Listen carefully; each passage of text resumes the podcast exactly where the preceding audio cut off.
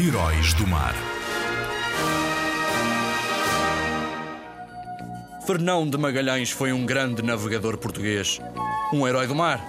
Ficou para a história por ter sido o primeiro a fazer uma viagem por mar a toda a volta do globo.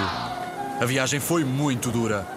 O nosso herói teve de enfrentar revoltas de marinheiros e acabou por morrer nas Filipinas antes de acabar a volta inteira. O nome Oceano Pacífico foi dado pelo próprio Fernão de Magalhães, porque achou que as suas águas eram muito calmas. Obrigado pelo teu serviço, valente guerreiro.